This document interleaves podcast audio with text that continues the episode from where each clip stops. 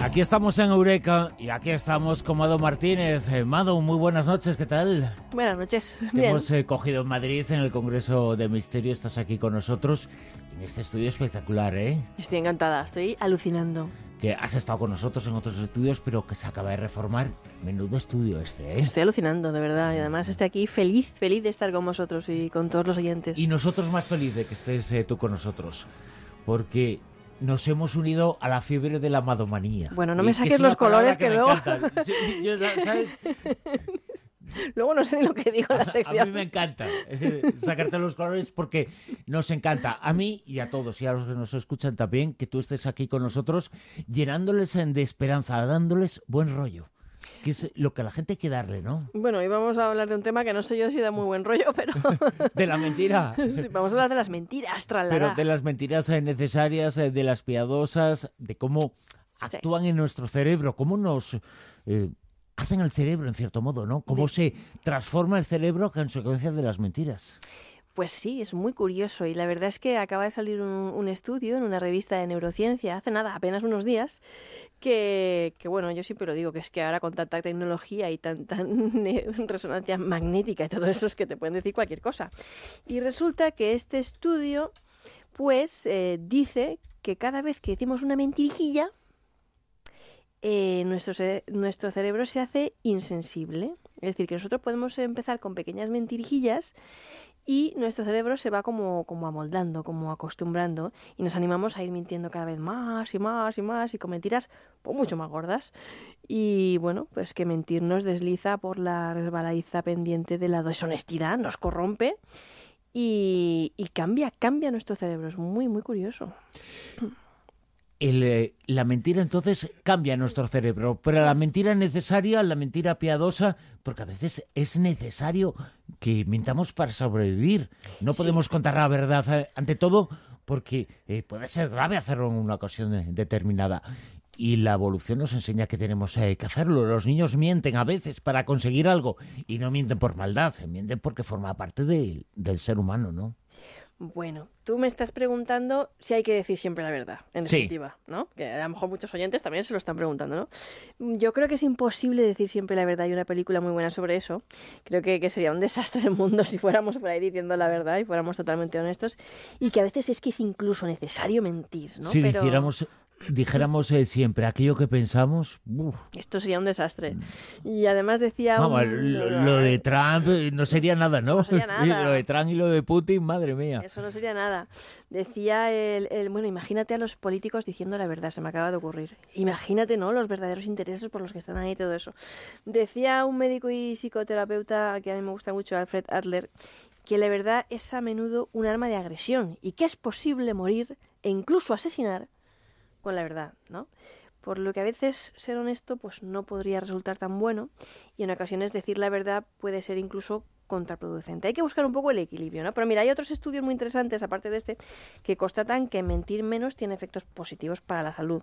Hay menos tensión, menos cefaleas y hasta menos molestias de garganta, que es muy curioso, que si mientes menos tienes menos molestias de garganta. Supongo Y- porque se esfuerza menos, ¿no? Pero vamos a ver, si dices la verdad también hablas, y quiere decir que es que afecta a nuestra garganta y, y que es con lo que precisamente mm, trabajamos para decir una mentira, ¿no? Con la voz, con la garganta.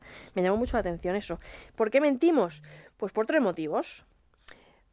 El ser humano miente para adaptarse a un ambiente hostil. Imagínate un entorno de guerra, muchos eh, contextos podemos imaginar. Para evitar castigos, ¿vale? Y para conseguir premios o ganancias sobre los demás. Por ejemplo, cuando vamos a una entrevista de trabajo y decimos que sabemos más inglés del que sabemos, pues eso no es deshonesto, ¿no? Es una cosa que tú utilizas ahí un poco para estrategias, ¿no? Un poco de, mentirijillas y tal. Y bueno, eh, lo curioso es lo que ocurre en nuestro cerebro cuando mentimos y este, este estudio, porque, mm, vamos, a mí me pareció flipante. Hicieron un estudio con casi alrededor de 100 personas y los pusieron, para no liar a los oyentes, porque el, el- juego era complicado, ¿no? Pero pusieron a estos sujetos en unos ordenadores y había un jarrón con monedas y ellos tenían que decir cuántas monedas habían en el jarrón. Pero en este juego había varias posibilidades. Y tú podías sacar rédito, es decir, como más puntos, si mentías. O si eh, eras egoísta y mentías, aunque eso fuera en detrimento o en perjuicio del otro jugador, ¿no?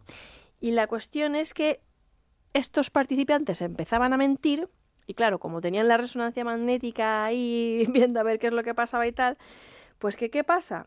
Que eh, la amígdala, una región cerebral implicada en la generación de emociones, disminuía, la actividad cerebral de la amígdala disminuía conforme uno iba mintiendo cada vez, ¿no? Cada vez que se repetía la prueba y tú ibas mintiendo más y más, la actividad de la amígdala disminuía. ¿Esto qué quiere decir? Pues que el cerebro se hace insensible a la mentira. Se hace inmune. Cada vez que tú mientes y vas mintiendo, te vas haciendo inmune, cambia, ya no hay actividad en la amígdala y, por lo tanto, cambia tu concepto moral de, ti mismo y de la, moral, de la moralidad y de, y de ti mismo, ¿no? Y, eso es lo curioso, que esa amígdala puede ser como una auténtica máquina de la verdad y puede predecir hasta qué punto vas a mentir en esas pruebas, ¿no? Por, por ausencia de, de actividad. Fíjate qué curioso es eh, que quiere decir en cierto modo que la mentira puede generar algo parecido a una adicción, pero que esa adicción puede llegar a no ser mala, por lo menos a no tener consecuencias, porque hemos asumido esas eh, consecuencias y ya eh, convivimos con ellas, ¿no? Aunque por dentro hace su efecto, ¿eh? Hace su efecto, va mirando. Mira, hay un proverbio judío que a mí me gusta mucho, que ese proverbio dice que con la mentira, con una mentira, se puede llegar muy lejos, pero sin esperanza de volver, ¿no? Uh -huh. Te vas metiendo en un entramado que al final es difícil de salir, ¿no? Pero mira, ¿se puede aplicar esto a otros contextos aparte de la mentira? Pues sí, porque imagínate que hacemos lo mismo, pero pegando pequeños cachetes y que empezamos a, bueno, pegar cachetes y acabas siendo pues un maltratador o incluso un asesino, ¿no? pero que tú has empezado pegando pequeños cachetes cuando todavía a lo mejor tu cerebro eh, percibe que eso no está bien o que es deshonesto, ¿no? O que no es moral, pero poco a poco se va acostumbrando hasta que llega un punto en el que ya estás deshumanizado, ¿no? A veces nos preguntamos cómo es posible que en estas grandes catástrofes esas personas, el holocausto judío, como hormigas, ¿no? Pues es que al final el ser humano se inmuniza ante, ante el dolor ajeno y esto podría dar una explicación de por qué, ¿no? Pues porque la amígdala al final deja de ser sensible a esas cosas a base de repetición. Parece que la mentira a veces puede reforzar este tipo de mentira, puede reforzar el ego.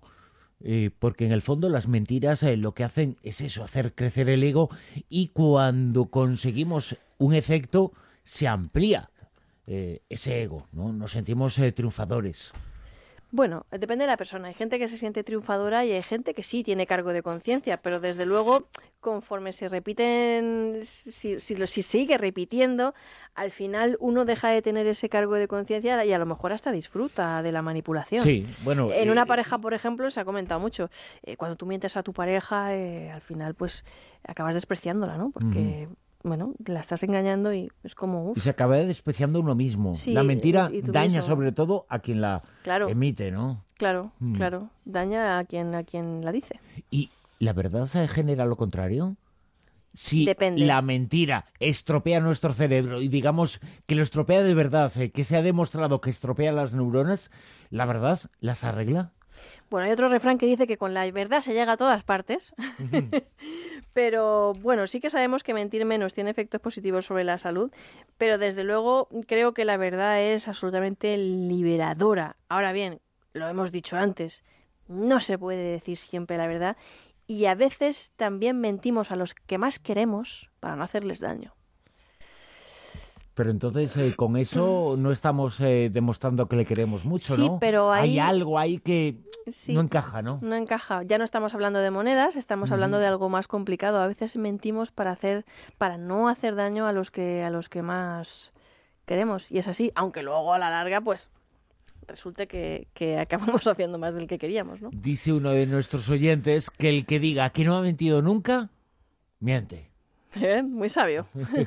Eso es uno de nuestros eh, oyentes. Hay muchos comentarios. El cerebro se moldea, cambia, eh, se hace o se deshace, mejor dicho, a consecuencia de las mentiras y la ciencia lo está demostrando. La ciencia está consiguiendo muchas cosas en los últimos tiempos relacionadas además con la mente humana. Cada vez eh, sabemos eh, más gracias a investigaciones que se están efectuando. Yo creo que es el gran reto de la ciencia hoy en día y bueno, ya Obama lo, lo demostró cuando, cuando aportó grandes cantidades presupuestarias a, a la investigación y al mapeo de, del cerebro, por cierto, a equipos de científicos españoles y me parece que, que es impresionante el potencial que, que la mente humana tiene y todavía lo que nos queda por, por descubrir, ¿no? Con, mm. todas estas tecnologías que tenemos ahora. Pero al final, ¿no te da la sensación un poquito de que cuando alguien dice la verdad no se le cree? porque pensamos en demasiado que nos está mintiendo, no es para tanto, ¿no? Tenemos que confiar un poquito en la gente. Pues mira, no se le cree cuando alguien dice la verdad y tampoco nos creemos cuando alguien nos trata bien. A mí me ha pasado a veces de personas que me han tratado súper bien y es como ya, además yo venía de un mundo muy, muy del mundo de la política, mis primeros años de trabajo y tal, y eran como que, este, ¿por qué me trata bien? o sea, ¿Qué querrá, no? Era una cosa ahí como siempre había segundas intenciones. Pues en la Rosa de los Vientos queremos tratarte muy bien y no hay segundas intenciones. Queremos tratarte muy bien porque nos haces estar muy bien. Gracias, muchas gracias. Mado Martínez, autora de libros como La Prueba, en el planeta que se acaba de publicar sobre la muerte como la santa en Algaida, como también eh, la felicidad, en neurociencia de la felicidad eh, con eh, unos descubrimientos fantásticos y también con algunas novedades que has publicado. La gente aquí no lo conoce, pero en Colombia sí te conoce mucho, ¿no? Un poquito. En Colombia sí. Acaba de salir Colombia Sobrenatural 2 este mes y conoces muchísimo Colombia. Es un país fascinante, ¿eh? Es un país fascinante, tú lo has dicho, absolutamente fascinante. Y los colombianos son los que hacen Colombia y son gente encantadora, muy cálida, lo mejor. ¿Es un mundo tan mágico como nos dibujaba García Márquez en sus más, trabajos? Mucho mm. más. Mm. Sí, es, es, es la Colombia de Gabriel García Márquez. Pues un día nos hablas, ¿eh? De las muchas investigaciones que has efectuado allí. Mado Martínez, es un placer tenerte aquí en la Rosa Saludos. Chao.